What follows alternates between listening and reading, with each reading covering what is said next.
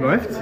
Es läuft. Es läuft. Das ist der Anfang der vierten Staffel und wir haben uns einen ganz besonderen Ort ausgesucht, oder Andi? Das, das haben wir. Wir sind ganz weit gefahren nach äh, JWD, ganz weit draußen, wie man sagt. Wir haben uns äh, respektive aus Hamburg und Frankfurt in den wilden, wilden Osten Deutschlands begeben, um einen ganz wilden Mann zu besuchen, der heute einen ganz wilden Tag hat. Äh, wir begrüßen Kaspar Venter. Hallo Kaspar. Guten Abend, Andy und Sven. Und eigentlich, eigentlich müssen wir erstmal singen, ne? Also wir, wir, wollen, wollen wir das den Zuhörern direkt am Anfang der vierten Staffel antun, dass wir erstmal singen?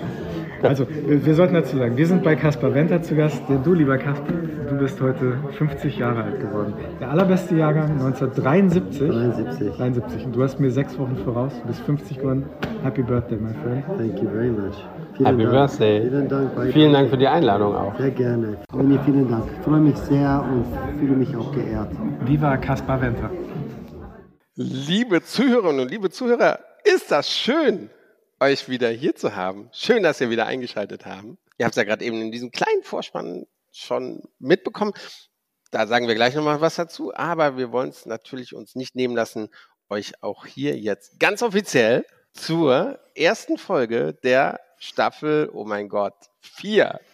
Andi, vier. Das ist größer als drei. Sie recht herzlich begrüßen zu können. Es ist der Wahnsinn, oder? Wir sind immer noch da. Komme ich jetzt auch mal zu Wort oder ist das irgendwie ein Omen für die vierte Staffel, dass du hier nur plapperst? Ja, ich schließe mich dem an. Staffel 4. Ich bin super happy. Das war echt eine lange Sommerpause, kann man sagen. Ne? Ein langer Sommer, ein sehr durchmischter Sommer. Wettermäßig natürlich sonst fantastisch. Und wie ihr gerade gehört habt, liebe Hörerinnen und Hörer, waren wir unterwegs. Wir waren bei Caspar Venter, unserem alten lieben Freund, der 50 geworden ist. Das habe ich jetzt auch bald vor mir, ne? Der hat, Ja. mir, der hat mir sechs Wochen voraus. Ist aber ein guter Jahrgang, würde ich sagen, 1973. Wir waren in Neubrandenburg, lieber Sven, liebe Hörerinnen und Hörer. Wir waren aber nicht nur da. Wir haben uns echt oft gesehen diesen Sommer. Wir sehen uns sonst nicht so oft, ne? So unterjährig sehen wir uns hier Ja, und da mal. Aber diesen Sommer haben wir uns echt oft gesehen. Lass uns mal anfangen. Also wir waren in Neubrandenburg, ne? habt ihr eben gehört, mit Kaspar Venter, mit dem wir in Namibia waren, der uns wirklich äh, Ohren, Augen, alle Sinne für Namibia und das südliche Afrika geöffnet hat. Bei dem waren wir. Wir waren aber auch noch woanders, Sven. Willst du mal runterzählen, wo wir noch so waren? Ne? Ich habe es mir jetzt nicht aufgeschrieben. Ich hoffe, ich kriege das alles irgendwie hin. Ich weiß auf jeden Fall, dass ich bei dir oben in Hamburg war. Mhm. Schönste Stadt der dass wir, Welt. uns, dass wir uns da gesehen haben. Mhm. Und da hat es furchtbar geregnet, oder? Wie war das? Ich glaube, es hat furchtbar geregnet, wie immer in der schönsten Stadt der Welt. Liquid Sunshine. In Liquid Sunshine, genau, genau. Wir haben uns auf jeden Fall in Italien gesehen. Mhm. Das haben wir. Wir waren in Florenz, in Livorno und haben dann mit einer ganz dollen Fähre übergesetzt. Wir waren bei einer Jungfernfahrt dabei, da- dazu bald mehr auf diesem Kanal und sind nach Olbia, schön Costa Smeralda gefahren. Ne? Und da waren so viele Premieren. Ne? Ich habe noch nie eine Kreuzfahrt über Nacht gemacht, also Kreuzfahrt, Anfang eine Fährüberfahrt über Nacht gemacht. Es war ein neues Schiff und ich war auf erst, zum ersten Mal auf Sardinien und wir haben uns dann ein Auto gemietet und die Costa Smeralda hochgefahren. Mhm. Naja, wir hatten vier Stunden Zeit, so viel haben wir nicht gesehen. Wir waren sogar im Wasser. Wir waren, in, wir waren schwimmen. Ja, die Da- Bilder, die Bilder haben wir noch nicht gepostet. Ich weiß noch nicht, ob das, Das eine gute, ich weiß nicht, ob das eine gute Idee ist. Ja, Italien, Sven, das war schön. Ähm, wir waren in Berlin zweimal, haben wir uns gesehen. Stimmt, Ja. ja. Fast vergessen, ja. Du warst aber noch an viel mehr Orten, ne? Du warst in China diesen Sommer. Ich war, stimmt, das ist auch noch nicht so lange her, ne? Also tatsächlich, genau, wir hatten unseren ersten Famtrip, in die Provinz Jiangsu. Sehr erfolgreich mit fünf, sechs Tour-Operatoren. War sehr schön, war auch gar nicht so heiß, es ging. War sehr angenehmes Wetter und hat, hat viel Spaß gemacht und äh, ja, war einfach schön, mal wieder in China zu sein. Danach noch ein paar Tage da geblieben. Hm, Muss man auch dazu sagen, dass China sich jetzt sehr öffnet, also viele Erleichterungen für Reisende. Beim Visa-Antrag muss man keine Fingerabdrücke abgeben. Äh, Das Land generell ist offen. Also das ist ja so die Message generell. Ist ja auch ein bisschen durch die Fachpresse jetzt gegangen, dass sich da einfach viel tut. Und das ist sehr schön, wer sich für China interessiert als Reiseland. Es gibt auch einen Podcast, der ist Nihao China, der China-Podcast mit Sven Meyer und, und, und. Dem China-Experten Andi Jans. Mhm. Komm, äh, bist du doch. Müssen wir doch nichts. Da sagen wir ja nicht zu viel. Da ja, warst du also. Genau, genau. Und schön war's. Ja, dann waren wir Ja. in Neubrandenburg und du bist jetzt auch gerade in Dänemark gewesen, ne? Im Schönen. Genau, also man hat es irgendwie ausgenutzt, dass man Neubrandenburg ist ja schon fast an der Ostseeküste. Mhm. Ja, fast. Ja, doch. Und äh, bin dann tatsächlich mit Scanlines übergesetzt von Rostock nach Geza. habe dort die Aussicht genossen, das schöne Wetter genossen, äh, was es da gab. Es gab auch die Hanse Sale in Rostock äh, zu der Zeit. Es war wirklich beeindruckend, wie viele Schiffe einfach in den Rostocker Hafen eingelaufen sind. War sehr schön, diese, diese kurze Fährfahrt von zwei Stunden. Ja, und dann habe ich Freunde besucht in Kopenhagen. Letztes Mal war ich in Kopenhagen, da war ich, glaube ich, sieben oder acht. Also konnte mich an gar, rein, wirklich an rein gar nichts erinnern. Nicht mal die Meerjungfrau. Doch, da wusste ich, da wusste ich noch, das lohnt sich nicht, die anzuschauen. Natürlich habe ich es trotzdem gemacht. Aber ja, also wirklich, ja, Die ja sieht- die muss man sieht- nicht machen. Ganz ehrlich, die sieht auf den Butterkeksdosen besser aus, oder? Ja, ja, Muss man definitiv. Ja. Ja. Also wenn man Zeit hat, kann man mal da vorbeigehen, aber ich habe einen schönen Spaziergang gemacht, also das, Mhm. das war ganz cool. Ansonsten auf jeder Butterkeksdose. Reicht vollkommen. Ja. Und äh, ja, auf dem Rückweg dann natürlich noch in St. Peter-Ording. Ja, Und tatsächlich äh, muss ich sagen, da bist du auch mit schuld dran, dass ich da war, denn du hast ja immer so davon geschwärmt. Und ich kannte St. Peter-Ording noch nicht und deswegen bin ich da für eine Nacht gewesen und tatsächlich, du hast nicht gelogen. würde ich jemals lügen, lieber Sven? Würde ich jemals lügen? Ich lasse das mal so stehen. Nee, war wirklich schön. Und das Wetter hat da auch wieder mitgespielt, also es war alles cool. Und tatsächlich bin ich auch erst seit drei Tagen wieder zurück Hm. in Frankfurt. Du führst ein hartes Leben, mein Lieber. Echt ein hartes Leben. Ja, es ist, es ist, einer muss es tun, sage ich mal. Ne? Ja, Und äh, ich opfere mich da. Genauso wie Podcast mit dir zu machen. Danke. Aber einer muss es tun.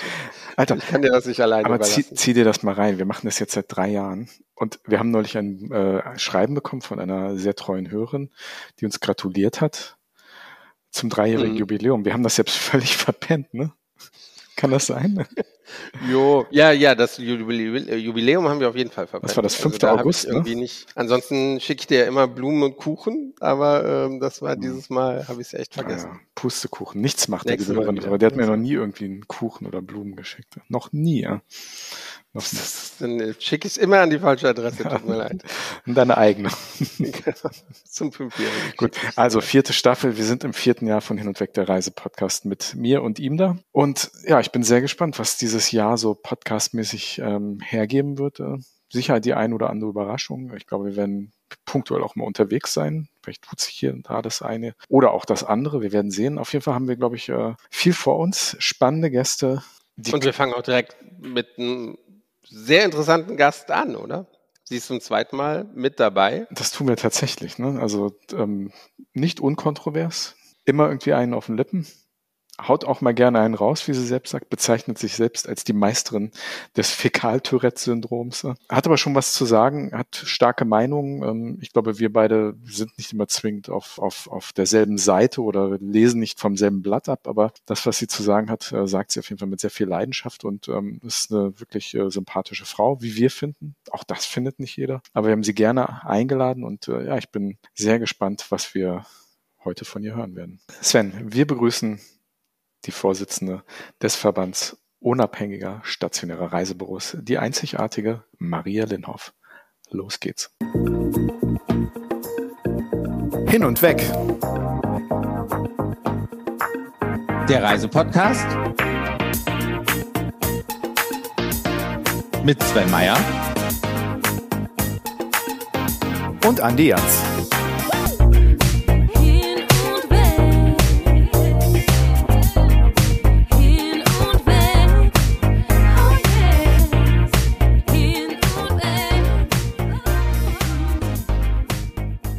Liebe Hörerinnen und Hörer, zu unserem Staffelauftakt, Staffel Nummer 4, haben wir äh, niemand anderen zu Gast als die einzigartige Maria Linhoff vom VUSR. Herzlich willkommen, Maria. Danke, dass du wieder dabei bist. Es ist fast ein Jahr her.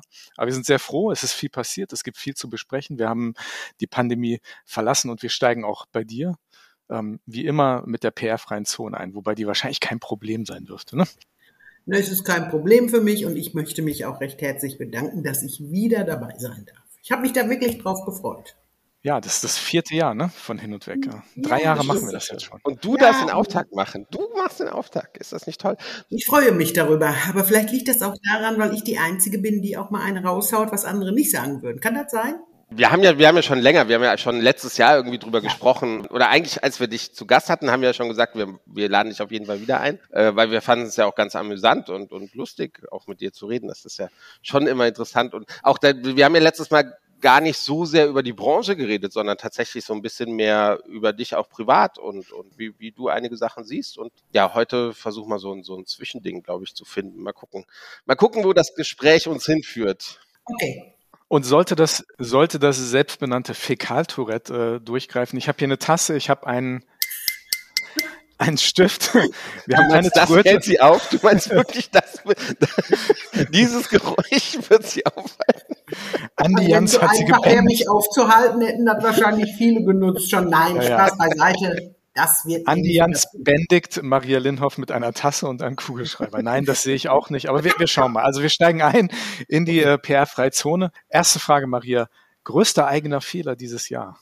Ja, da muss ich tatsächlich, es gibt nämlich mehrere. Und jetzt, wenn ich den größten rauspicken muss, mein eigener größter Fehler. Ich sag's mal so, ich habe immer noch nicht gelernt, Menschen das zuzutrauen, was ich niemals tun würde. Also anders ausgedrückt, ich traue anderen Menschen nicht etwas Schlechtes zu, weil ich es selbst nicht tun würde. Also man traut anderen Menschen immer nur das zu, was man selber machen würde. Und das ist, glaube ich, einer meiner größten Fehler, dass ich diese, ich, viele bezeichnen das als Naivität. Das ist keine Naivität. Das ist einfach, ja, ich, ich kann mir einfach nicht vorstellen, was einige Leute so tun. Und das ist auch außerhalb der Branche, dass ich da immer wieder ganz erschrocken bin. Und das ist mein größter Fehler, zu glauben, was andere mir erzählen. Gibt es ein Beispiel? Naja, ich möchte jetzt nicht in die, in, zur Branche kommen wir sicherlich noch und äh, das sind, äh, wie gesagt, das ist einer meiner Fehler, größten Fehler, zu vertrauen, um es kurz zu machen und äh, jem- also immer wieder zu vertrauen und nicht zu lernen. Aber andererseits liegt es vielleicht auch daran, dass ich es nicht lernen will. Ich will so bleiben, wie ich bin, bin und nicht immer von allen Leuten was Schlechtes annehmen. Denke immer dran, PR-freie Zone.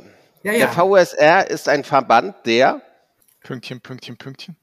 ja, das sagt ja du der Name diesen Satz vollenden. Ja, der, der, der Reisebüros. Mehr nicht? man kann das, also ich mittlerweile sagen wir des hybriden Vertriebs, deshalb, weil halt ähm, nicht nur der stationäre Vertrieb dazugehört, sondern durchaus mobil, online etc. Aber ganz klar der Fokus Reisevertrieb.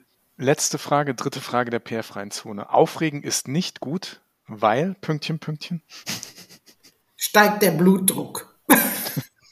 Nein, Aufregen ist nicht gut, weil ähm, dann verliert man schon mal den Blick fürs Wesentliche und das ist nicht gut. Es ist gesundheitlich nicht gut, aber auch in der Sache ist es nicht gut. Aber das habe ich ziemlich gut gelernt, dass ich mich nur noch aufrege, wenn ich merke, ich komme nicht weiter. Aber mittlerweile habe ich gelernt, Dinge auch sachlich, konstruktiv. Guck mal, wie schön ich das sagen kann. Mein Gott. Wir- Nein, Werden da jetzt einige Leute lachen aus der Branche. Ja, da bin ich äh, relativ sicher, dass sie lachen. Deswegen war ich selber über mich jetzt. Nein, ich meine das ernst. Das habe ich schon gelernt, ähm, mich da aufzuregen, wo es nötig nicht nicht über jeden Killefit. Passiert mir zwar immer noch, dass ich mich manchmal über Dinge aufrege, die eigentlich äh, nicht aufregenswert sind, aber äh, ich, ich glaube, das liegt auch am Alter.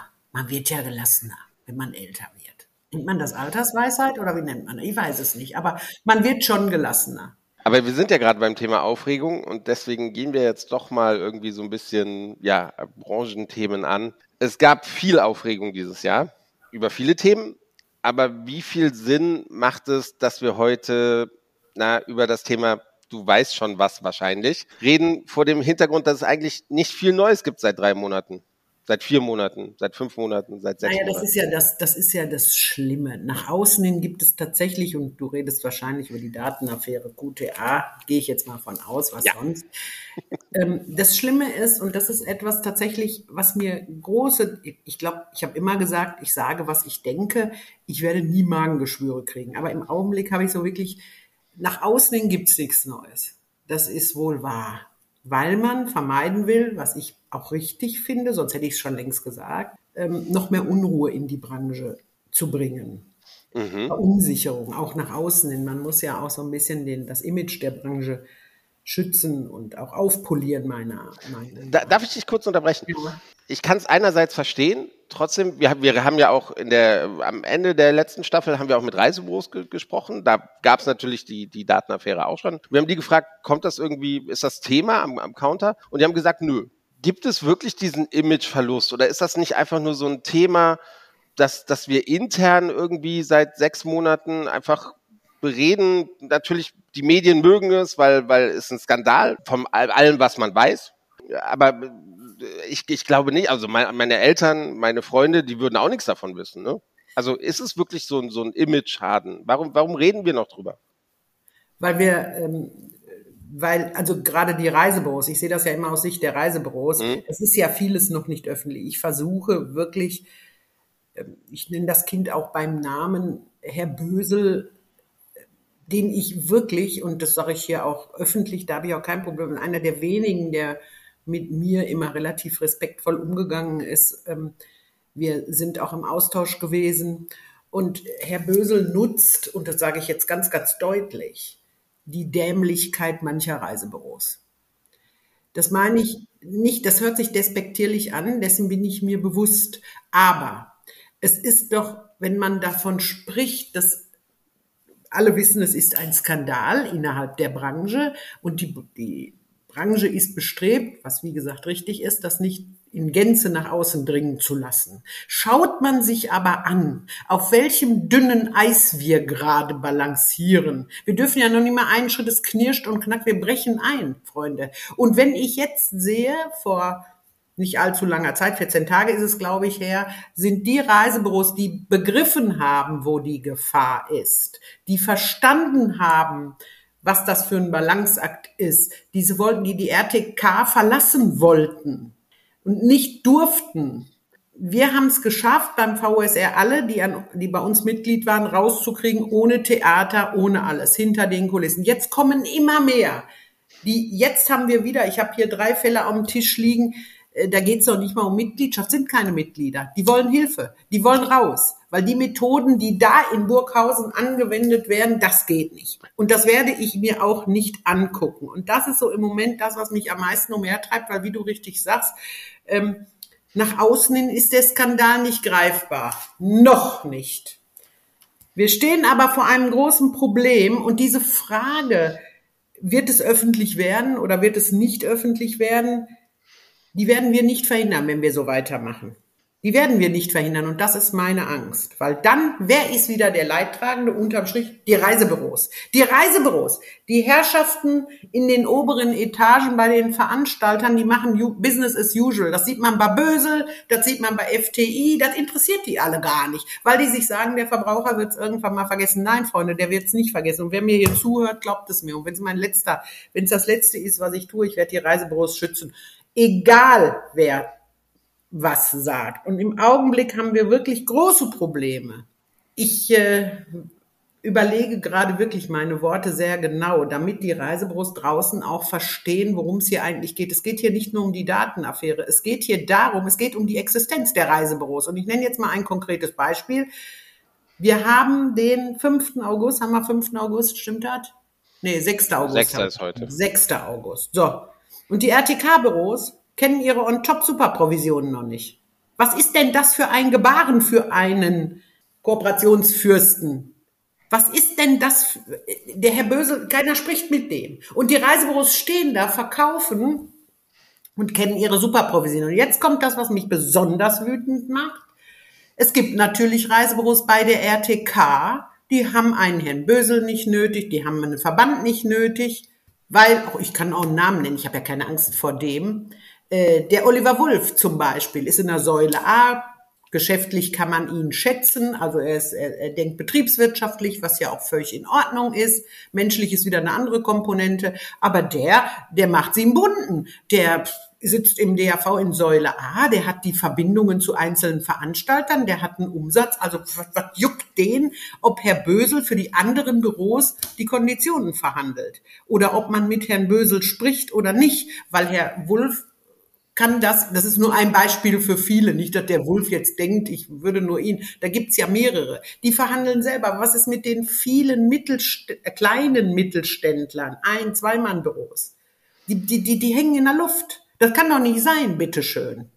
Und ähm, das sind so Dinge, die mich stören, und Herr Bösel hatte genug Zeit. Bei allem Respekt, aber an diesem Mann zeigt sich, da geht, ich verstehe ihn nicht. Es geht, also der Mann hat eine tolle Frau, der hat einen Sohn, der hat ausgesorgt, sage ich jetzt mal, der ist monetär abgesichert, der hat ein tolles Zuhause, der hat eine Familie, die zu ihm hält. Also warum tut er das und gefährdet Existenzen? Das verstehe ich nicht. Er wird nicht gewinnen. In diesem Kampf, diesen Machtkampf kann er nicht gewinnen. Weil wenn nämlich Tui, der Touristikschau ins Land Altos und alle anderen, die nicht mit ihm derzeit verhandeln, jetzt umkippen würden, ja, was würde denn dann eine Linhoff machen? Ich würde mich, das wäre doch ein Witz. Das wäre ja ein Witz. Also er muss doch endlich einsehen, dass er den Bogen überspannt hat und weg muss. Sonst kommt es zur Katastrophe. Und so ein Gebaren geht nicht. Das muss endlich aufhören. Und dafür bedarf es wichtiger Gespräche. Ich weiß, man redet auch. Ja, aber wir, wir reden seit Dezember. Okay, sagen wir Januar. Über diese Datenaffäre, über das, was dahinter steckt, warum man es gemacht hat. Uns ganz wichtig, wir reden über das Gutachten, das Herr Bösel bei CMS in Auftrag gegeben hat. Ja, glaubt denn wirklich irgendeiner, ob ihr beide oder die Zuhörer, dass dieses Gutachten noch nicht fertig ist? Das glaubt doch kein Mensch. Das ist doch, und das sind die Dinge, was steht denn in dem Gutachten? Das muss man sich ja mal fragen. Ich habe mich das gefragt schon vor drei Monaten und ich wäre die Maria Lena, wenn ich nicht wüsste, was drin steht. So, jetzt muss man doch einfach mal, oder zumindest, ich will jetzt nicht sagen, dass ich wortwörtlich weiß, dass was, aber ich weiß, weil wenn es top wäre, würde Bösel doch sagen, hier, habt ihr das, ich könnte das, könnte es haben. Und ich garantiere Herrn Bösel, dass wir, wenn berechtigtes Interesse eines Reisebüroinhabers besteht und das besteht, dass wir das rausklagen werden, wenn es nötig wird. Aber er selber muss jetzt einfach die Reißleine ziehen, um die Existenzen der Reisebüros zu schützen. Dann, es ist doch allen klar, was mit der QTA ist. Da- Das ist in meiner Wahrnehmung ist das Geschichte. Da brauchen wir gar nicht mehr drüber reden, ob wir die erhalten.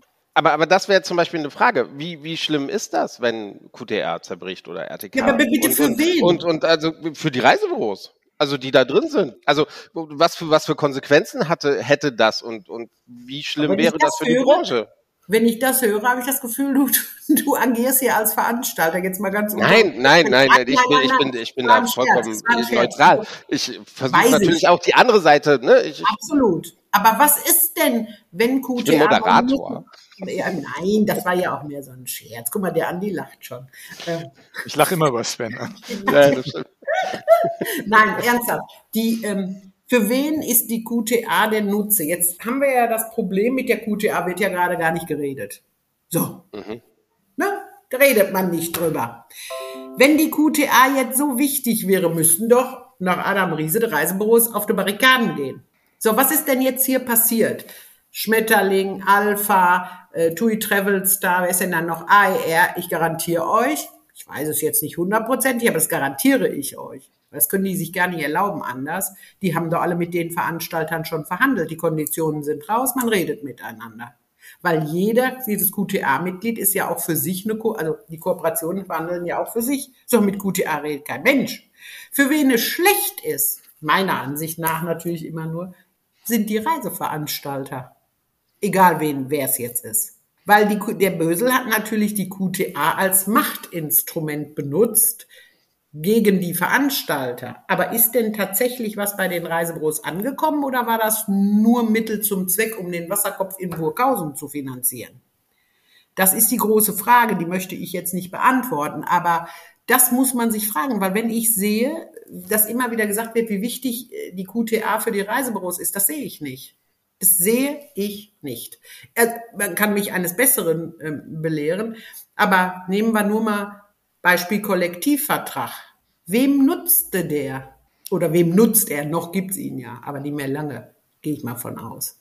Wem nutze? Den Reiseveranstaltern. Also in dem Fall jetzt, wer war denn da drin? Ich glaube, jetzt ist nur noch TUI drin. Ich bin mir aber nicht ganz sicher. Schau ins Land hat doch vorher schon gesagt, sie gehen nicht rein. Ähm, ich glaube, FTI ist rausgegangen, aus welchen Motiven auch immer. Was ist denn das für ein Bullshit? Entschuldigung, dann hatten wir so Sachen wie Quality Plus und so. Das hat kein Reisebüro genutzt, außer denen, die ich mittlerweile immer als Cashflow-Beschaffer tituliere. Wir haben ja, damit halte ich ja nicht am, hinterm Berg, wir haben ja nicht nur Reisebüros auf dem Markt, die betriebswirtschaftlich unterwegs sind. sondern Mhm. die machen das, ich sage jetzt mal just for fun oder warum auch immer. Und das sind die sogenannten Cashflow-Bringer für die Reiseveranstalter, weil die brauchen ja immer Liquidität. Das ist auch okay, damit habe ich mich mittlerweile auch angefreundet, aber es sind sehr, sehr viele und das sind diejenigen, die, ich sage jetzt mal in Anführungsstrichen, ordentlichen betriebswirtschaftlich, betriebswir- betriebswirtschaftlich denkenden Unternehmern natürlich in die Quere kommen, so würde ich es mal ausdrücken. Weil ich kriege immer mehr, habe ich ja eingangs schon gesagt, oder der VUSR, bitten darum, aus den, dass man hilft, aus den Verträgen rauszukommen. Und was mich stört, also wenn ich diese Frau, die darf mir niemals über den Weg laufen, dann werde ich sie erstmal fragen, wie die unterwegs ist, nämlich Gräfin Maritza aus Burghausen. Ich glaube, dass viele Zuhörer genau, wie kann man Reisebüroinhaber, die Sorge um ihre Existenz haben, die gerade jetzt wieder Sorge haben, weil sie merken instinktiv, da stimmt was nicht. Sie können es nicht packen, aber Reisebüros wollen sich mit dem Thema, weil du sagtest, die Reisebüros interessiert das nicht oder es dringt nicht nach außen oder uns belastet der. Endverbraucher. Also es- Oder der Endverbraucher. Der, der Endverbraucher, Endverbraucher, weiß- da ist es noch nicht angekommen. ja, aber bei den Reisebüros auch nicht, weil es sie nicht betrifft. Aber der Endverbraucher, wir wollen doch erstmal abwarten.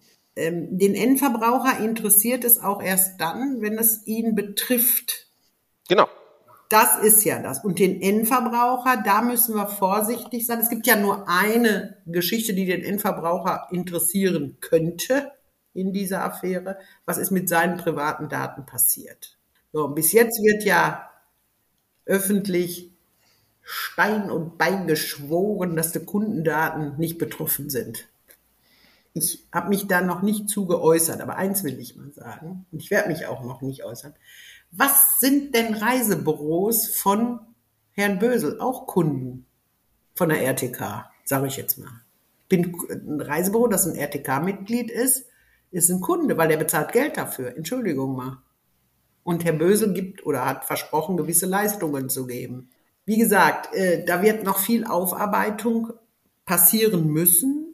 Und die vielbeschworene Transparenz, die Herr Bösel versprochen hat, entschuldigt mal Jungs, wir haben August. Und ich hatte das letzte Telefonat diesbezüglich mit Herrn Bösel im April, kurz nach Ostern, war glaube ich der 11., 12. April, ich müsste nachgucken. Da hat er mich angerufen und mir gesagt, dass die Pressemitteilung rauskommt. Da war, das war auch wie immer dieses Gespräch und ich habe gesagt, Herr Bösel, Sie machen jetzt seit Januar rum. Meiner Ansicht nach wird es so nicht funktionieren, wie Sie es machen. Sie brauchen, er hätte das Gleiche machen müssen, das war ja auch mein Tipp, habe ich ja auch öffentlich zurücktreten oder ruhen lassen, sein Amt, bis zur Aufklärung. Aber er weiß, hätte er das getan, hätte es auch kein Zurück mehr gegeben. Also, Herr Bösel, das habe ich jetzt letztens wieder gelesen, er soll Teil des Neuanfangs sein. Kann jemand Teil des Neuanfangs sein, wenn er Teil des Problems ist? Ist schon häufig passiert in deutschen Geschichten. Da hast du natürlich recht. Und besonders, Also, in, der Touristik. besonders in der Touristik. Aber diesmal nicht. Diesmal nicht. Und Leidtragende sind immer, wirklich, glaubst du mir, es wären immer die Reisebüros gewesen. Da war Ja, ja. keiner. Wie viele Anrufe ich jetzt hatte, ich bin da natürlich ähm, auch, Du, in du bist Verbandspräsidentin, das ist, glaube ich, nochmal noch mal irgendwie was anderes. Ne? Dass, Ja, dass, aber dass das du mehr ist so- Anrufe deswegen bekommst, ist, ist, ja, ist ja wohl klar. Ja, aber, Aber- von aber- Reisebüros. Das Ja, ist der Unterschied.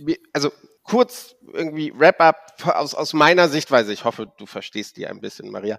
Wir reden jetzt 10 Minuten, 15 Minuten darüber und so richtig viel Neues gibt's eigentlich nicht. Also, offiziell nicht, off- das ist offiziell richtig. nicht, Aber wer, ne? wer genau zugehört hat, wird verstanden. ja, ja, ja, ja, Ja, ja. aber darüber kann man halt, das ist auch nicht, ich würde es gerne raushauen. Ich würde gerne sagen, so jetzt ist Schluss, Freunde. Jetzt ist Feierabend. Aber ich habe noch nicht vor, in Rente zu gehen. Ich habe noch vor, weiterzumachen. Aber das wäre mir auch noch egal. Aber was mir nicht egal ist, wenn ich was raushauen würde, ich würde nicht die treffen, die ich treffen will, sondern ich würde die Reisebüros treffen. Das beste Beispiel ist wirklich unsere Branche, die ist so verzahnt miteinander. Man kann das ja sehr deutlich an der Datenaffäre sehen. Diejenigen, die interne Daten ans Handelsblatt, an, ans Handelsblatt, an Business Insider und was weiß ich nicht weitergegeben haben im Hinblick auf diese Datenaffäre, die wollten ja nicht die QTA oder Reisebüros treffen. Die wollten Herrn Schiller und die FTI treffen. Wen haben sie getroffen? QTA, Bösel, Reisebüros. Schiller macht sie im Bunden im Aufsichtsrat, den juckt das überhaupt nicht. Und das ist einer der, um da mal drauf zurückzukommen, von dem ich sehr enttäuscht bin. Bei, bei den Motiven, warum was irgendwie rauskam, ist es schwer. Also Das ist ne, ganz schwer, Ich versuche, ich versuche ein bisschen, ja genau. Also vielleicht sollten wir einen Schritt weitergehen. Nehmen wir, nehmen wir Andi mal wieder mit ins Gespräch auf, oder? Andi, hast, Ich, ich bin noch der da. ist völlig schockiert, der schweigt, ja. Der, der, der, der, der schweigt, der schweigt. Ich- Nein, ich- aber ich, ich denke, wir, ne, wir legen dieses Thema jetzt, jetzt äh. Ein bisschen zur Seite äh, Ja. während des Gesprächs. Denn es gibt ja noch vieles andere, über was Bitte. wir mit dir reden wollen. Ja, Wir, wir sind jetzt im ersten Jahr nach der Pandemie, also das erste komplette postpandemische Jahr. Wir haben dieses Thema. Man kann vielleicht gar nicht richtig sagen, dass das eine Krise ist, also eine branchenweite Krise. Das ist ein, ein Thema, ein Skandal, wie auch immer man das bezeichnet, der sich in einem Bereich der Touristik abspielt. Aber wir haben natürlich Themen, die, die, die wieder krisenartig wirken. Ne? Also wir sehen Thema Klima, Schrägstrich Wetter. Ne? Da gibt's eine, eine heftige Debatte drüber. Wir sehen, was auf Rhodos passiert. Du warst gerade auf Rhodos, du hast dir das selbst vor Ort angeguckt, äh, hast dir ein Bild über die Waldbrände gemacht. Ähm, Wie geht's denn der Touristik dort jetzt gerade? Diese Strahlkraft von dem, was da passiert ist, ist ja schon enorm. Ne? Und das ist ja auch eine Krise, die wir, die wir eigentlich auch nicht brauchen. Ne? Das ist zwar regional jetzt erstmal begrenzt, aber man, man, man malt da ja sozusagen etwas an die Wand, was größer werden könnte in der Zukunft und was natürlich auch für Verunsicherung sorgt, was, was die Auswahl von Reisezielen angeht. Aber ganz konkret, wie geht's der Touristik dort jetzt vor Ort? Was waren so die Eindrücke?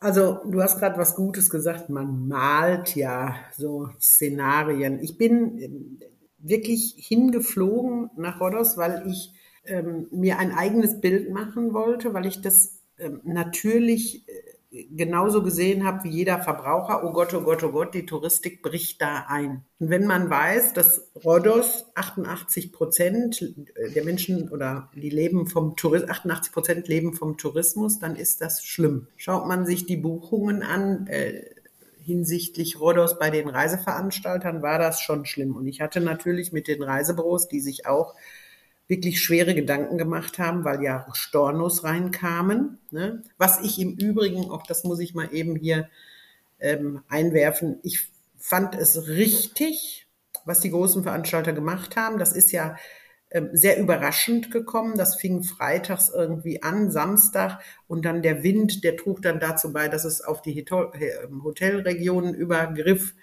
das Feuer, also die Waldbrände.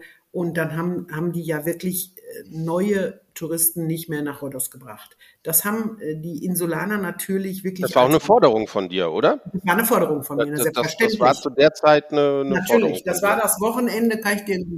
Und das war eine Forderung. Natürlich war mir bewusst, dass das natürlich für den Tourismus tödlich ist, aber man musste doch zunächst mal das Ganze entzerren. Man äh, war am Anfang die ersten 48 Stunden überfordert, überrascht.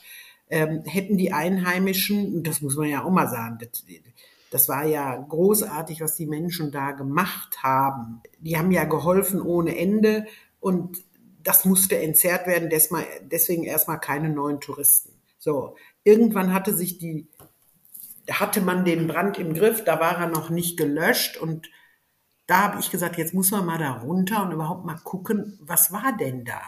Und wer mich kennt, der weiß, das war für mich echt schwer. Aber ich habe gedacht, das gehört zu meinem Job, du machst das jetzt.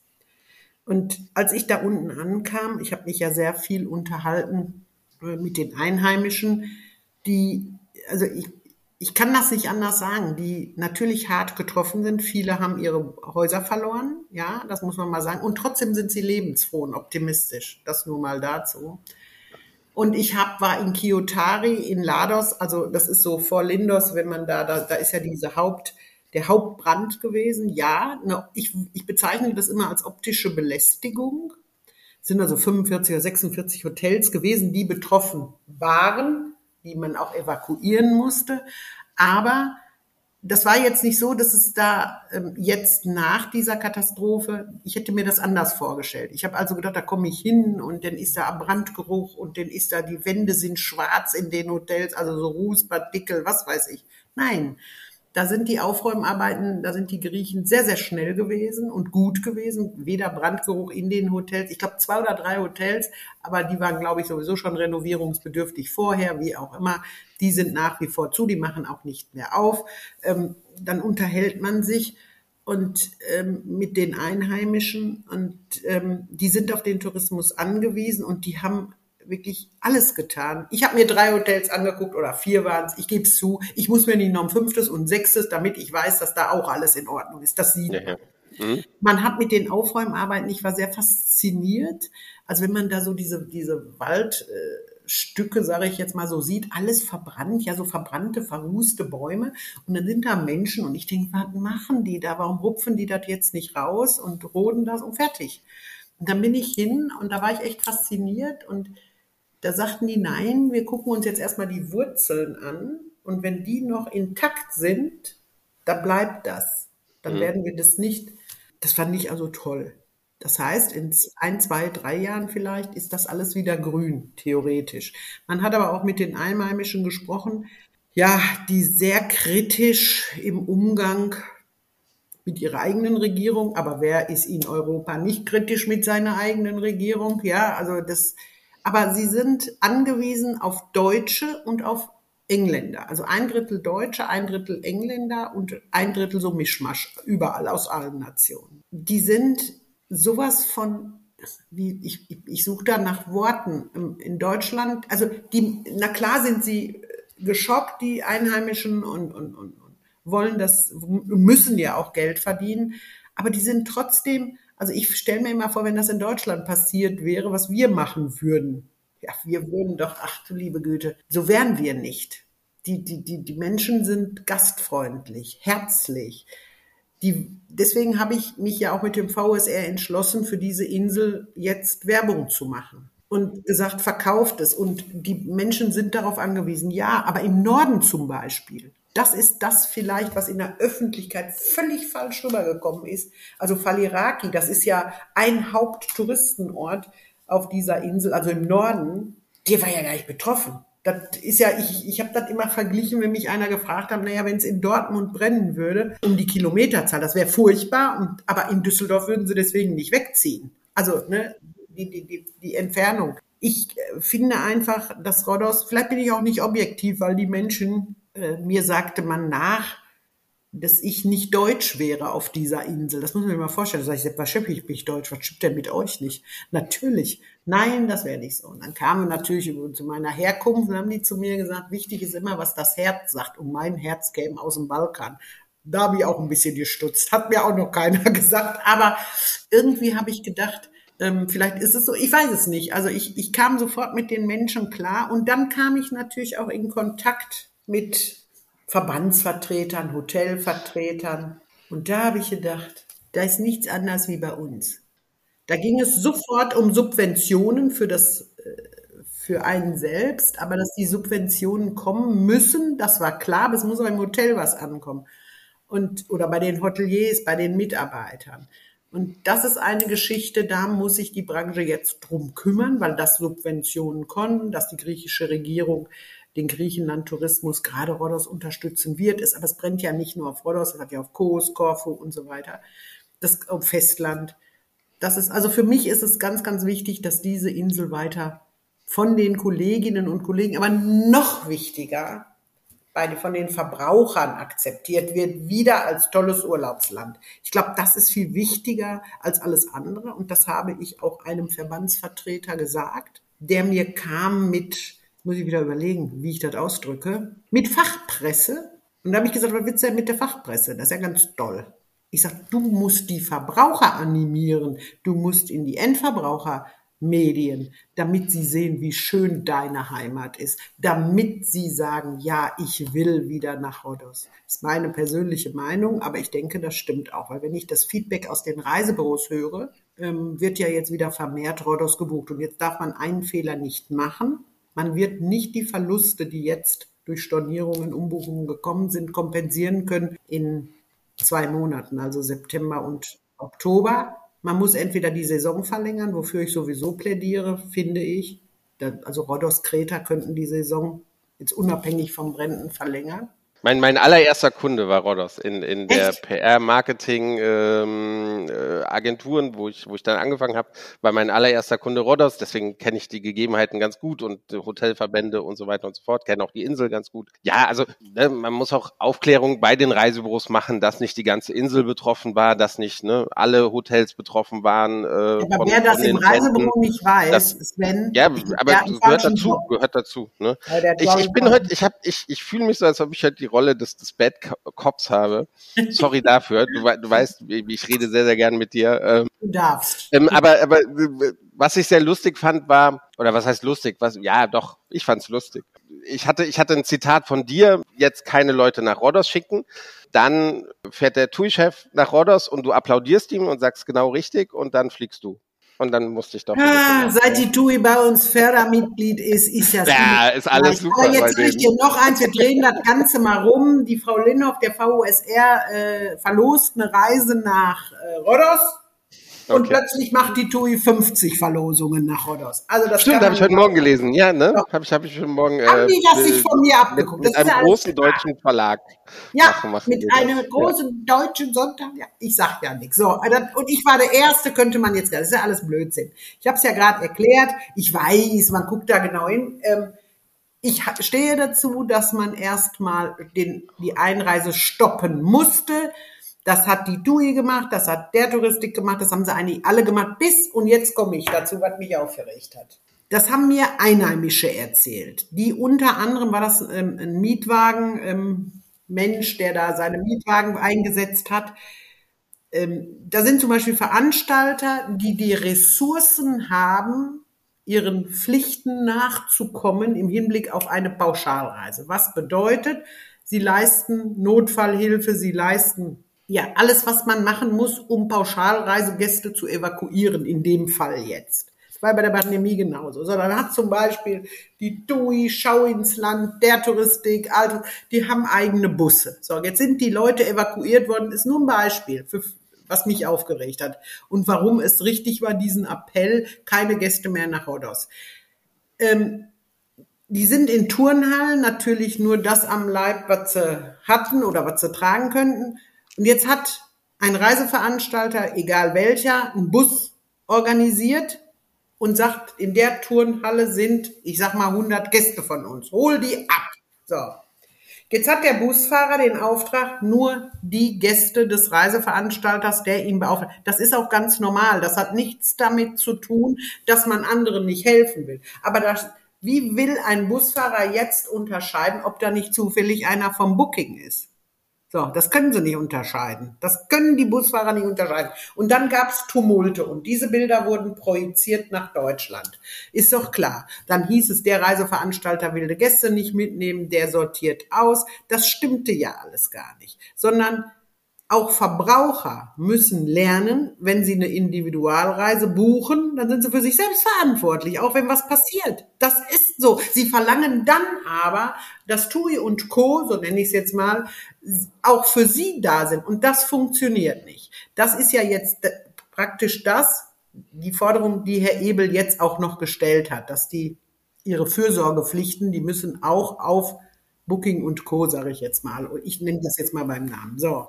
Und als wenn man sich die Szenen, auch die wir sind ja medial übertragen worden, an den Flughäfen angeguckt hat, ja, Menschen, die weg wollten und in diesem ganzen Chaos kommen neue an. Wie will man denn da eine Ordnung reinbringen? Also war meine Forderung richtig. Nein, keine weiteren Gäste zunächst mal nach Rhodos.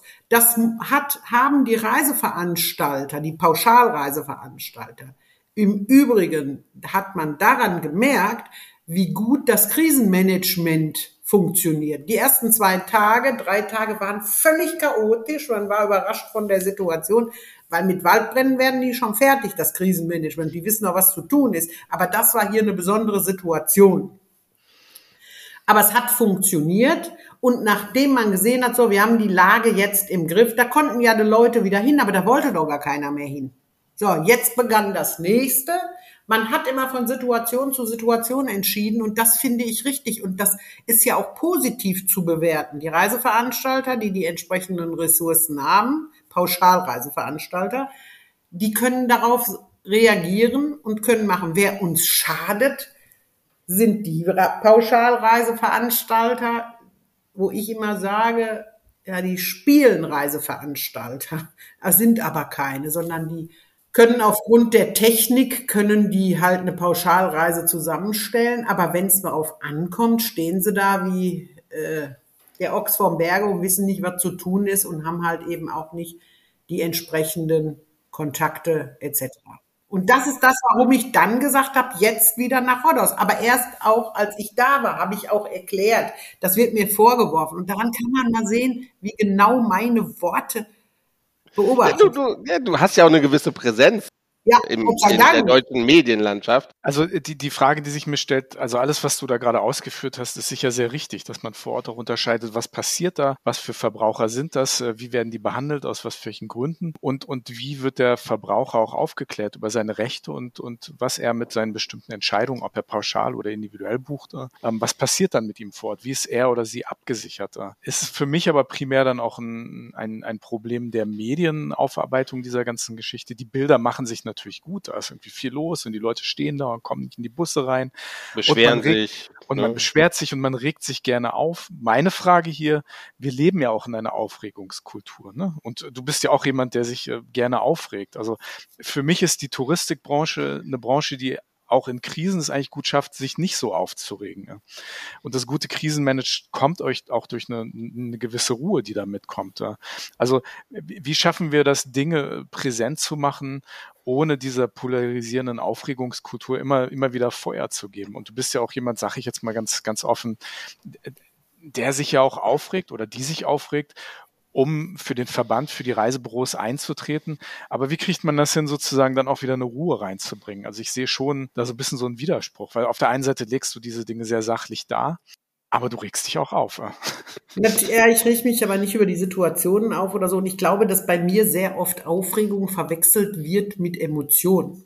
Seltsamerweise, ähm, das ist wirklich so. Also ich, ob in der Türkei, in Griechenland, in Spanien, Italien, kein Mensch würde mir unterstellen, wenn ich mich, was für euch Aufregung wirkt, dass ich aggressiv wirke oder Theater mache, sondern das ist einfach, für die ist das eine Emotion. Worüber ich mich tatsächlich aufrege, sind gewisse Dinge, die aber schädlich wären, sie auszusprechen. Früher habe ich sie ausgesprochen, war auch nicht, das war auch nicht richtig. Heute verschweige ich sie und kompensiere das mit Aufregung. Aber ich meine, diese Aufregung und diese Ruhe zeigt ja auch, dass wir ein funktionierendes Krisenmanagement haben. Ich war ja ähm, auf Rhodos mit meiner Ansicht nach der besten Krisenmanagerin, die diese Branche hat. Leider arbeitet sie nur für die der Touristik, aber im Grunde genommen macht sie es für alle, weil sie ist auch Vor- Ausschussvorsitzende äh, im Krisenmanagement im DRV. Das ist die Melanie Gerhardt, die kenne ich auch schon etwas länger. Das ist eine exzellente. Also ich glaube, es gibt wirklich, das ist meine feste Überzeugung und keine bessere Krisenmanagerin als diese Frau. Bei uns wird das immer ein bisschen aufgeregt in der Branche oder Aufregung, weil wir Krisenmanagement als etwas, ich will nicht sagen Schlechtes sehen, aber damit nicht werben wollen, sage ich mal so. Ich, ich kann es nicht anders ausdrücken. Wie soll ich sonst auf den Punkt bringen? Ich finde, dass man Krisenmanagement kann. Das hast du gerade sehr schön gesagt, Andi. Diese Ruhe, die wir dann auch reinbringen, das geht ja. Das ist ja was Positives, aber man will nicht drüber reden, weil Krise ist immer so ein bisschen negativ behaftet was ja auch richtig ist. Das ist, Krise ist nie gut oder das Wort. Aber wenn man mal sich überlegt, wie schnell die Reiseveranstalter oder die Branche an sich das Ganze jetzt auf Rhodos oder auch wie wir mit der, wie wir mit der Pandemie umgegangen sind, wie schnell der Restart geklappt hat und so weiter. Vielleicht nicht an allen Ecken und Enden. Das finde ich bemerkenswert und damit sollte man auch werben dürfen. Werben dürfen, muss man schon sagen, weil ähm, die Ruhe, auch ich bin jemand, wie gesagt, der erste Blick war keine Gäste mehr nach Rhodos. Der zweite, nachdem ich vor Ort war und mich, ich habe mich ja auch blenden lassen von den ähm, Bildern in den Medien. Hier mein zweitbester Freund und äh, ich komme sehr gut mit ihm klar, Ralf Benko, der Urlaubsretter. Ja, der lebt von den schlechten Stories. Gute, das ist aber die Mentalität hier bei uns in Deutschland. Wer will denn bei uns in Deutschland noch was Positives hören? Wer denn? Es verkauft sich doch besser, wenn man schlechte Schlagzeilen bringt. Also es ist doch eine Linhoff, das war ja immer so das Problem, das ich auch heute noch habe, zugegeben. Mittlerweile kokettiere ich ja auch damit. Da bin ich ehrlich genug. Nur am Anfang habe ich das überhaupt nicht gerallt. Ich habe alles ehrlich gemeint und man hat mir immer unterstellt, dass ich sie nicht alle am Streifen hatte und polarisieren und dies und jenes. Ja klar, wollte ich die Reisebüros nach vorne bringen. Ich wollte Gehör, ja. Und nach außen hin bin ich das Zirkuspferd. Ganz klare Geschichte. Aber wenn es drauf ankommt, bin ich sehr wohl in der Lage, sachlich, ruhig, konstruktiv die Dinge zu beurteilen. Und das wissen auch alle. Da braucht auch keiner mehr was zu sagen. Es war ein langer Weg bis hierhin und unsere Branche ist nach wie vor, ich weiß, das ist total schizophren, aber es ist die schönste der Welt, nach wie vor. Nur die Leader dieser Branche, da brauchen wir dringend neue. Da schließe ich mich auch gar nicht mit aus. Ich habe auch das Alter. Wir müssen die Jungen ranlassen. Glaub es mir, oder ihr beiden glaubt es mir, wir haben gute Leute, jung. Aber, Wir, wir zählen nicht mehr dazu, Andi.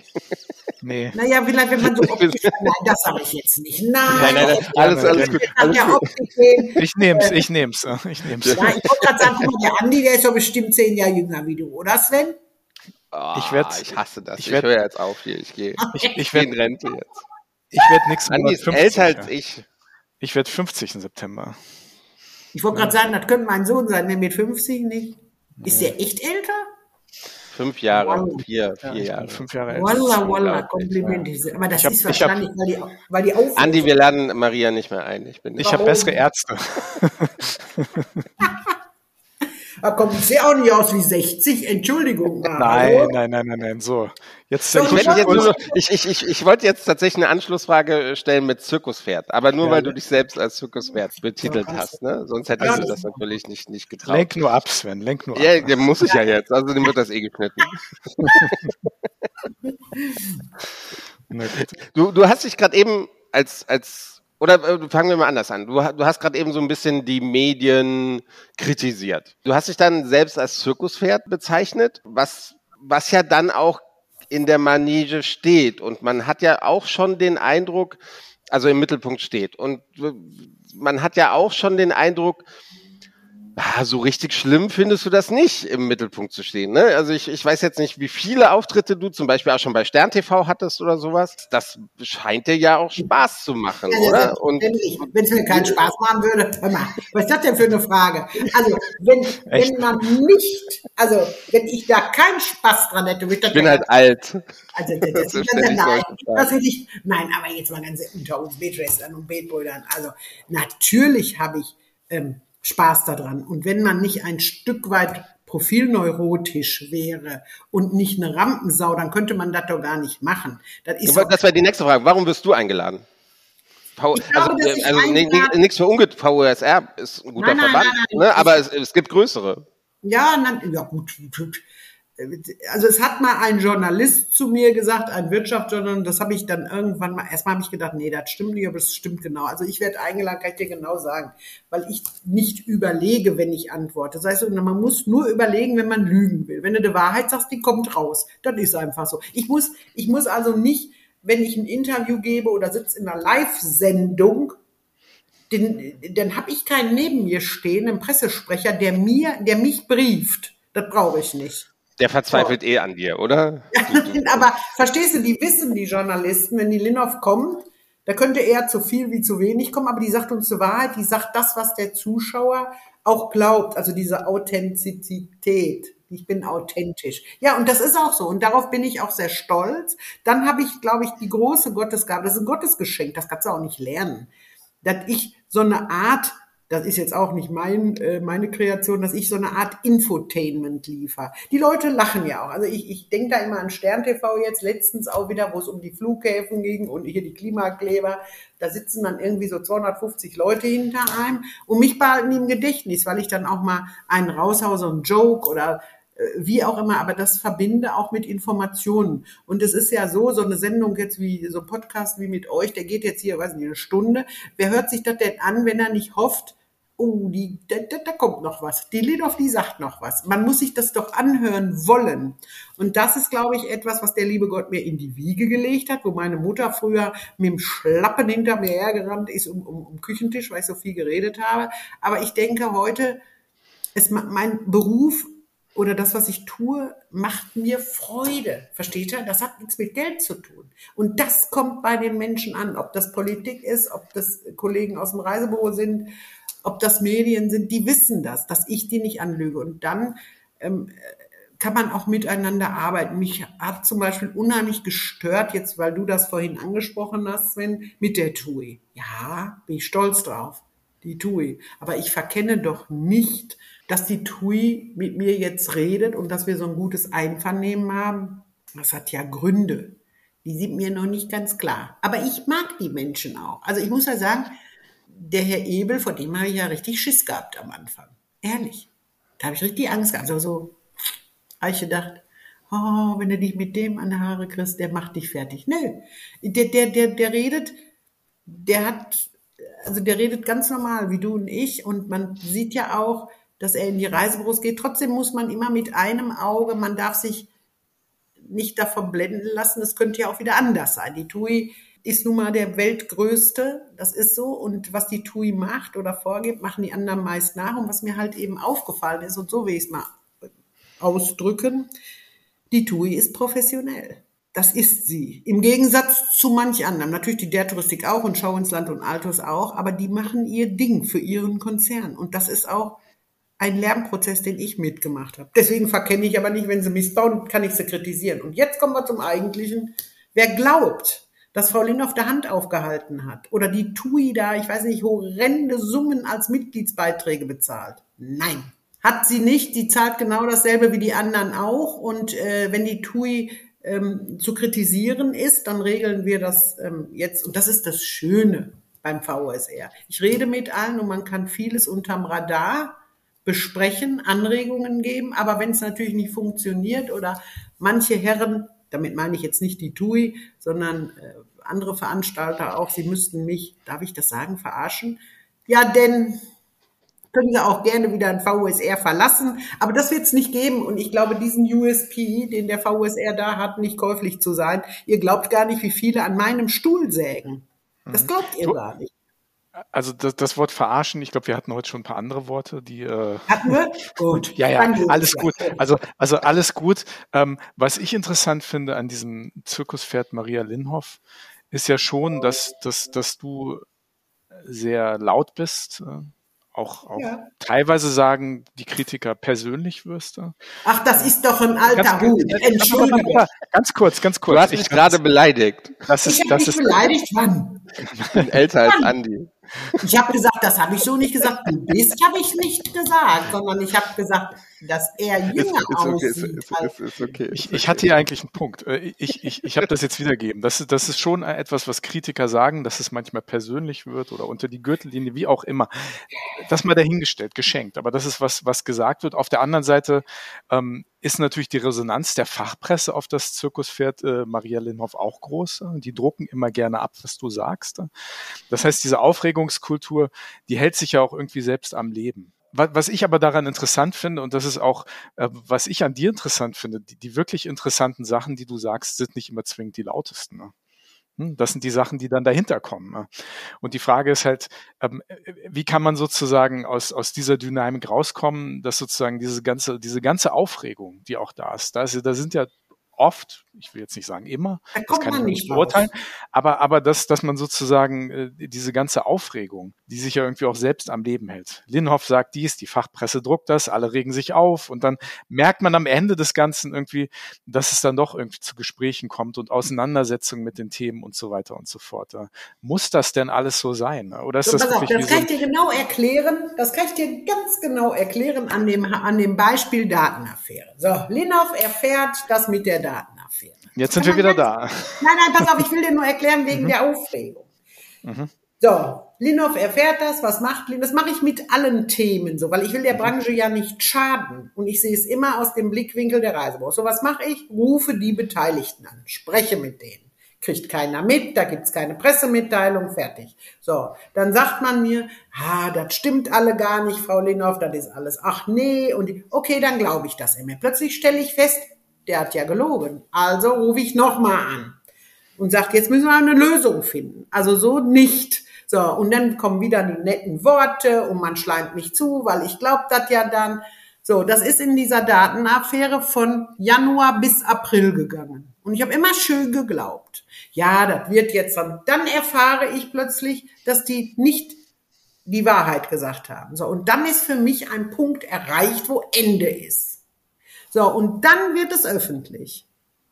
Weil das ist, ich habe gelernt in zwölf Jahren Interessenvertretung, so nenne ich es jetzt mal, Interessenvertretung in der Form mache ich erst seit sieben Jahren, aber ich habe es gelernt. Diesen Leuten, die Link spielen, und die gibt's leider in jeder Branche, früher habe ich gedacht, das gibt's nur bei uns, aber die gibt's überall, den kommt man nicht bei, indem man den Zeigefinger erhebt oder sagt, hör mal zu, ich gehe jetzt zum Anwalt, das ist denen alles völlig egal. Da geht's nur um Image-Schaden. Damit kommt man denen bei. Und wenn du mal genau hinhörst, an die wann kommen Leute und kritisieren oder holen diesen alten Zopf raus, oh, die beleidigt. Hab ich jemals öffentlich gesagt, was diese Herren mit mir gemacht haben? Ich hatte mal einen, ein Gespräch, ist einige Jahre her, mit Herrn Fiebig, meinem Freund. So. Und ich bin auf ihn zugegangen und habe gesagt, Mensch, wir müssen doch mal irgendwann jetzt mal aufhören und gemeinsam und so weiter. Da hat dieser Mann zu mir, und das sagen alle, also die Kritiker, ich habe solche Ordner von Ihnen mit Ihren Beleidigungen, mit Ihren Ausbrüchen und so weiter. Da habe ich gesagt, wissen Sie was, ich brauche keine Ordner. Ich habe das alles im Kopf, aber ich habe das alles verziehen. Vergessen habe ich das natürlich auch nicht, aber ich habe es verziehen, weil Rache ist einer der schlechtesten Begleiter, die es gibt. Und ich kompensiere viel mit Humor, lieber Herr Fiebig. Und wir sollten doch jetzt mal versuchen im Sinne der Branche. Nein, wann ich mir einen Fauxpas erlaube, und den erlaube ich mir tatsächlich dann und wann mal. Natürlich, dann überschreite ich auch mal eine Grenze, aber ich beleidige niemanden wirklich extra. Das war jetzt vorhin auch mit dem Sven, ich entschuldige mich auch in aller Form, das war ein Scherz mehr. so, Nein, weißt bitte du? nicht, nicht, nicht dafür. Aber manche, nicht die sind dann, verstehst du, dann, dann entschuldige ich mich auch. Aber ich meinte das gar nicht böse. Eigentlich. War ein Gag. So. Auch wenn Ich man es nicht gut. leugnen kann, dass du älter aussiehst. Aber okay. Na, ist ja jetzt. Nein, immer nein, schlimmer. nein, nein, nein, nein, nein. Auf jeden Fall, wenn ich plötzlich ins Schwarze treffe und sachlich mit meinen Argumenten zeige, dass ich im Recht bin, dann kommen diese Leute, die haben alle, weißt du, ich bin doch offen für Ar- Gegenargumente. Wenn ich auf dem falschen Weg bin, wenn ich Unrecht habe, ich bin noch nie unfehlbar, um Gottes Willen, dann kann man mir doch vernünftig sagen, Frau Lindhoff, da sind Sie mal am Holzweg. So nicht. Das ist, so, und dann muss man mit mir reden und muss mir seine Argumente auch kundtun. Aber wenn man natürlich zu mir kommt und sagt, ha, die blöde Kuh oder sogar noch versucht, mich zu erpressen oder mir, mir droht, ja, hör mal, dann lernst du mich aber richtig kennen. Ich habe doch keine Angst vor diesen Leuten. Und ich glaube, das ist ein Privileg, das ich habe. Ich bin weder wirtschaftlich abhängig von diesen Menschen, ich bin abhängig von meinen Reisebüro-Mitgliedern, die bezahlen mein Gehalt. Aber ich bin von niemandem abhängig. Und deswegen, ich finde es immer erbärmlich, wenn ich höre, ja, ich habe früher beleidigt. Aber hat sich mal irgendjemand gefragt, warum hat die das eigentlich gemacht? Warum rastet die so aus?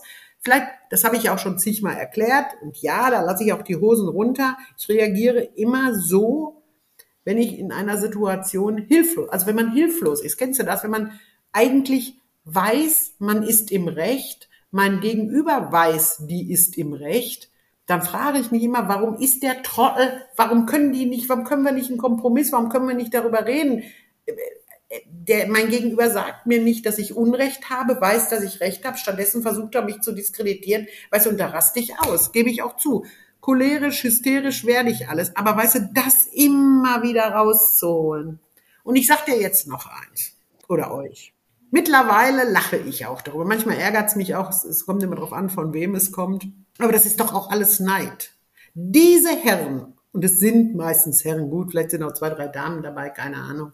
Das ist doch die haben mal irgendwann studiert oder sind auf höhere Schulen oder was auch immer gegangen. Ich habe übrigens auch mal, ne? Ich habe auch Abitur, also so ist nicht. Ich wollte es nur mal eben bemerken. Also ganz doof bin ich auch nicht. Satz des Pythagoras kriege ich auch noch hin. Also nur mal so. Also ich, ich wie gesagt, Hilft Ich aber mit nicht. Rodos nicht weiter. ja, ja, ich oder überhaupt nicht weiter. Ich weiß, aber weißt du, das ist ja das Schlimme. Ich habe auch meine Aus, ich habe ja, ich lerne aus meinen Fehlern auch heute noch mit 60 Jahren. Jeder Fehler, den ich mache. Und ich habe acht Millionen Fehler gemacht in meinem Leben. Den versuche ich aber kein zweites Mal zu machen. Gelingt nicht immer aufgrund der Sturheit, aber beim dritten Mal gelingt es. Ich mache keinen Fehler dreimal.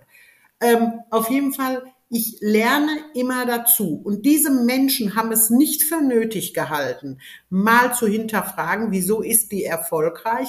Wieso schafft die das so? Ey, überlegt mal, ich habe null Reputation gehabt. Ich war verschrien. Ich hatte, ich, ich, ich war ja auch selbst schuld dran. Ich habe aber nicht gejammert. Ich habe angepackt und bin nach vorne gelaufen. Die Wand ich stand wirklich mit dem Rücken an der Wand und die Wand hat mich doch nicht geschoben, ich bin gegangen und ich habe gelernt, hatte das große Glück, immer Menschen um mich drum zu haben, die es ehrlich mit mir meinten, gut, nicht immer, aber ich habe viel, viel gelernt und soll ich euch was sagen? Heute bin ich dem lieben Gott unendlich dankbar, dass ich zum Beispiel den Streit mit Herrn Dr. Fankhauser hatte. Ohne diesen Mann würde ich doch gar nicht mit euch reden. Oder jetzt den, so wie ich Frau Gerhardt, die Melanie Gerhardt für die beste Krisenmanagerin der Branche halte, halte ich Herrn Ellerbeck von TUI für den besten Lobbyisten, den diese Branche hat. Ihr könnt euch gar nicht vorstellen, was der, aber leider arbeitet er nur für die TUI. Aber ist ja nicht schlimm. Ich lerne von ihm. Ich lerne von ihm, die Rewe zum Beispiel weiß auch kein Mensch, dass die einen Lobbyverein haben, also der Touristik. Die haben ein ganz eigenes Ding in Berlin. Da lerne ich auch von, aber die tragen das nicht nach außen. Also es gibt so viele Dinge, von denen ich lerne und versuche es an die Reisebüros. Was das Schlimme für mich ist, nach so vielen Jahren zu erkennen, ich bin mal angefangen für die Reisebüros, die so groß waren wie ich, also drei, vier Mitarbeiter, was weiß ich, drei, vier Millionen Umsatz, ganz redliche Leute, mittel, typischer Mittelstand. Ich bin nicht angefangen für die Hikes und Wulfs dieser Welt. Ganz sicher nicht. Und ich muss aber immer wieder feststellen, dass die, für die ich angefangen bin, gar kein Interesse an so einem Verband haben. Die Reiseveranstalter, Fluggesellschaften, die zollen mir Respekt, die reden alle mit mir. Ob es wirklich Respekt ist, weiß ich nicht, aber sie reden alle mit mir. Es gab noch keinen in den letzten Jahren, der ein Gespräch verweigert hat. Sieht man ja auch an unseren Fördermitgliedern. Aber was mich immer wieder traurig stimmt und ähm, wo ich denke, Mensch, warum begreifen die Büros nicht, dass ich es ehrlich meine? Ich wusste immer, ich muss erst liefern, dann werden sie vertrauen, aber irgendwie sehen sie es alle nicht ein, sondern jeder, also nicht alle, aber wenn man sich das mal anschaut, das macht mich schon traurig. Mir wäre lieber, weil ich glaube, dass die Reisebüros Angst vor ihrer eigenen Courage haben, diese Mittelständ, diese kleineren mittelständischen, was die für eine Macht haben, das äh, ist denen gar nicht bewusst. Und das ist für mich etwas, wo ich wirklich denke, ich kriege ja auch Jobangebote, vielleicht muss ich es so erklären. Ich kriege ja Angebote, wenn ich dann teilweise sehe, was ein Lobbyist äh, verdient in Berlin. Aber ich weiß auch, dass ich das nicht könnte. Ich glaube nicht, dass ich es könnte, als Lobby, äh, Lobbyistin arbeiten für etwas, wovon ich keine Ahnung habe. Also ich sage jetzt mal Automobilindustrie, Pharmaindustrie oder sonst was. Ich glaube auch, das ist das, was die Politiker, mit denen ich Kontakt habe, schätzen. Ich, ich habe jetzt zum Beispiel wieder, ihr werdet es lesen, ihr werdet es lesen, ich bin, ich würde jede Wette eingehen. Ich habe schon mal im, die Politik gewarnt vor einer Geschichte und jetzt habe ich wieder gewarnt vor einigen Monaten und da hieß es, Mensch, Frau Lindorf, jetzt hören Sie aber auf. Ich sage, ist in Ordnung, ich sage, ich sag gar nichts. Ich werde nur sämtliche Presse informieren, nach außen hin, damit die schon mal Bescheid wissen. Wenn der Worst Case kommt, dann stelle ich mich wieder hin und sage, ich habe euch gesagt. Dann war es das dritte Mal. Oder nach Air Berlin und Thomas Cook das dritte oder vierte Mal. Ich glaube, das ist eben etwas, das hat was, ich glaube, das hast du mal kreiert, Sven, oder war es Andi? Ich habe eine gewisse Portion Huspe. Ich glaube, so kann man sagen. Und ich habe Spaß dran. Ich habe euch doch schon mal erzählt, dass die Schweißperlen derer auf der Stirn die mich wie die Sau durchs Dorf getrieben haben. Wo sind die denn jetzt eigentlich alle? Ich frage mal. Habt ihr irgendwie Also, wir haben sie hier nicht versteckt. Sie sind auf jeden Fall heute nicht bei uns im Podcast. Genau, so genau. viel können wir sagen. Oh Mensch, wie lange reden wir denn schon? Ja, Eine genau. Stunde? Also, ich, ich, das genau. hört sich doch keine Sau an. Oder, uh, das habe ich jetzt nicht gesagt. Nicht unsere Hörerinnen und Hörer. Nur unsere geschätzten Hörerinnen und Hörer. Nein, da freue ich mich auch. Ich, ich, ich kann mir ja auch nicht vorstellen, ich hatte mit dir darüber gesprochen, Sven, dass sich die Leute wirklich so dieses Hin und Weg anhören. Sind Nein. wir auch der, also Wir sind auch erstaunt. Aber weißt du warum? Weißt du, woran das liegt? Also ich höre mir das schon an. Wenn es langweilig ist, dann mache ich nach zehn Minuten, ziehe ich mir das dann auch nicht rein. Aber es gibt ja äh, mittlerweile so viele Podcast-Geschichten. Aber ihr seid, das sage ich jetzt nicht, weil ich hier zweimal war, das habe ich gar nicht nötig. Aber es gibt einen Mitbewerber, nennt man das auch unter bei euch Mitbewerber, oder eine Podcast-Reihe, da würde ich nie hingehen. Nie! Den kann ich nicht leiden, den Döp. Aber ich sag nicht, wer es ist. Keine Namen, genau. Keine Eine Es ist nicht Christian Schmicke von, es ist nicht Christian Schmicke von Reise von Morn. Den darf Ja, jetzt hast du dich ich, selbst eingeladen dahin, oder? Nein, das, äh, da, da, doch, doch, das, nein, nein, nein. Hör mal, da würde ich, da würde ich sagen, hör mal, da will ich auch mal hin. Nee, wo ich noch hinkomme, nee, das sage ich jetzt nicht. Nee, wir das sage ich nicht, das mal, ist ja die Überraschung, weißt du? Sonst rufen sie da alle wieder an. Ich finde halt eben unser, unser Beruf oder unser, unsere Branche ernsthaft. Ich glaube, das vergessen viele. Wir haben den schönsten Beruf der Welt nicht nur, weil wir Träume verkaufen, sondern weil wir auch ganz viel tun für andere Menschen. Ich glaube, das hört sich so abgedroschen an, aber ich meine das wirklich. Ich habe das jetzt in Griechenland gesehen. Die sind ja so, das sind so zufriedene Menschen. Da kann sich ja der Deutsche mal eine Scheibe von abschneiden. Die sind wirklich zufrieden. Da erzählt mir jemand, er verdiente nur durchschnittlich so, ne, ganz normale Menschen, zwischen 600 und 700 Euro im Monat. Ich sage, wie kommen wir denn damit? Klar. Na ja, haben die da gesagt, wir zahlen ja schon mal keine Miete. Wir sind ja, wir haben ja alle Eigentum, wir zahlen dann nur die Nebenkosten und wir haben auch nicht nötig, irgendwelche Pflegekräfte zu bezahlen oder an irgendwelche Heime die Eltern zu unterstützen, die leben bei uns. Und dann haben wir natürlich Tomaten und, und Kartoffeln und was weiß ich, das haben wir alles im Garten. Ist natürlich nicht viel. Und ihr in Deutschland, ihr kriegt fürs Nichtstun 1300. Naja, so ist es ja auch nicht. Aber ja, aber wir, man sieht uns im Ausland, und das ist auch so, oftmals als arrogant und von oben herab. Und ich glaube, das ist auch das, was unsere Branche oder die Leader unserer Branche lernen müssen, mal etwas volksnah zu sein. Auch wenn ich sehe, und jetzt muss ich es leider sagen, ich weiß, jetzt wird man wieder denken, ich kriege da Geld für. Nein, kriege ich nicht.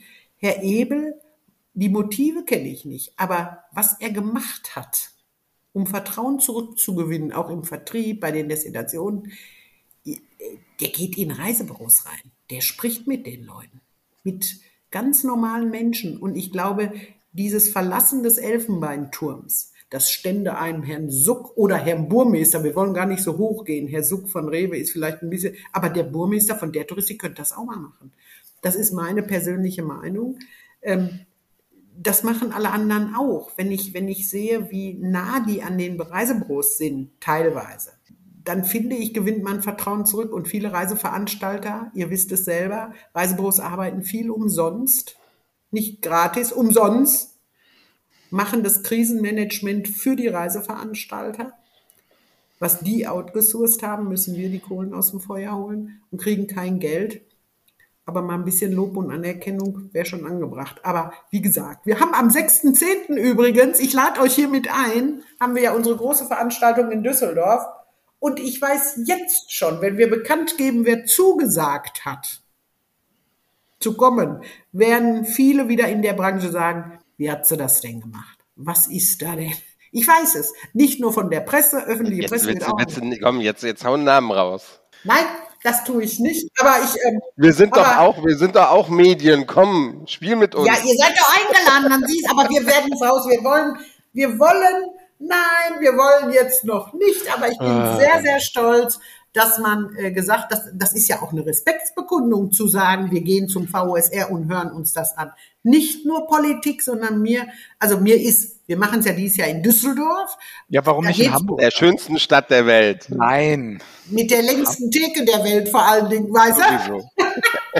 Nein, wir machen es diesmal in Düsseldorf wegen der Landespolitik. Okay. Und die Lande, ich weiß gar nicht, ob ihr das wisst, aber das Herz des deutschen Outgoing-Tourismus schlägt in Nordrhein-Westfalen. Das ist eine Tatsache, die immer vergessen wird innerhalb der Branche. Ja. Viele denken, es schlägt in Hannover. Nee, nee, nee, nee. Es schlägt in Nordrhein-Westfalen, weil wir hier fünf Flughäfen haben mit Düsseldorf. Wir haben über 3000 Reisebüros in Nordrhein-Westfalen. Wir haben Schau ins Land, wir haben Altus, wir haben die der Touristik. Und da kann ich sagen, dass, das darf ich glaube ich sagen, dass der ähm, Herr Tanz, der Deutschlandchef, kommt. Auch die Melanie Gerhardt, die Krisenmanagerin, hat zugesagt.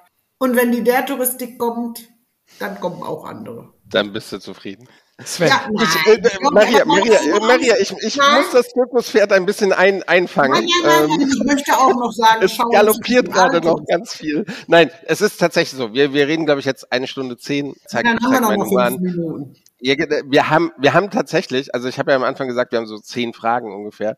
Also ich habe jetzt mal kurz nachgerechnet, wir haben vier davon gestellt. Oh, dann machen wir mal die sechs. Kann bleiben, kurz. bleiben unge ungefragt. Nee, das, das geht nicht, weil wir genau wissen, dass das, das wird noch zwei extra Stunden dauern. Und und wir haben jetzt nicht nur die Premiere, ne, erste Folge der vierten Staffel, sondern auch wahrscheinlich mit die längste Folge der, der Staffel. Ähm, es war wie immer sehr interessant, mit dir zu reden. Es war es ist sehr unterhaltsam, wie ich finde. Die Ansichten zu, zu, zu mal, mal wieder gesagt zu bekommen, wie, wie du das Ganze siehst. Man muss ja nicht immer 100% übereinstimmen, dafür, ne, wir, man kann unterschiedliche Aber dann muss man haben, mir das sagen, wenn du nicht meine Ja, ja, genau, genau, genau. Ja, und also mir hat es auf jeden Fall viel Spaß gemacht und ich denke, Ja, da ist auch noch viel Ja. Platz für eine dritte und Folge mit dir. Ja, davon, das hoffe ich doch. Und das nächste Mal sprechen wir dann darüber, wer mein Nachfolger wird. Denkst du schon darüber nach? Selbstverständlich. Na, Andi ist noch jung. ich glaube, Naja. nicht, dass das Naja. wird kein Wir gehen zeitgleich in Rente und Andi wird das Ja, dann machen. aber ich ne? wollte Weil er ja so jung aussieht. Also, ein bisschen will ich ja noch machen, aber man muss ja schon drüber nachdenken und ich denke in der Tat darüber nach und ich habe auch jemanden im Auge und äh, ich glaube, das wäre ganz gut. Und dann Aber reden wir darüber beim reden wir nächsten Mal. Die Hörerinnen und Hörer erfahren es bei uns als erstes, oder? Versprochen, Okay. Maria? Viel. Ja. Und danke für die Einladung nach Düsseldorf. Ähm, Ich, Ja. Nein, ich, das meinte ich wirklich tatsächlich ernst. Ja. Ich glaube, das ist für Journalisten oder für Moderatoren, wie auch immer, ähm, eine gute Gelegenheit, mal alle auf einem Haufen zu haben und vielleicht bei einem Café auch mal zu sagen, wollt ihr denn nicht mal Gast in meiner Sendung sein? Sven ist sowieso jedes Wochenende in Düsseldorf. Von daher ist Ach, alles- Nee, ich wünschte, ich wünschte, es wäre so, aber ich war jetzt Guck echt mal. Ewigkeit nicht mehr in In Düsseldorf. der Arena von Düsseldorf im Fußballstadion. Da Aber ihr macht ja genau, ihr macht im äh, Golden Tulip, ne? Genau, im Golden Genau. Tulip. Ja. Und ich denke, dass es wichtig ist und vor allen Dingen ist es auch wichtig, ähm, es werden ja auch Kooperationen da sein, interessierte Reisebüros, die wechseln wollen von RTK nach einer anderen Kooperation und nicht rauskommen aus dem Vertrag, die können da schon mal erste Kontakte knüpfen. Nein, wer raus will aus der RTK, hat ein juristisch verbrieftes Recht. Punkt. Gibt's Aussagen, die es anders sehen? Ja, da müssen wir es juristisch klären. Dafür gibt's Gerichte, sonst werden die doch arbeitslos. Genau.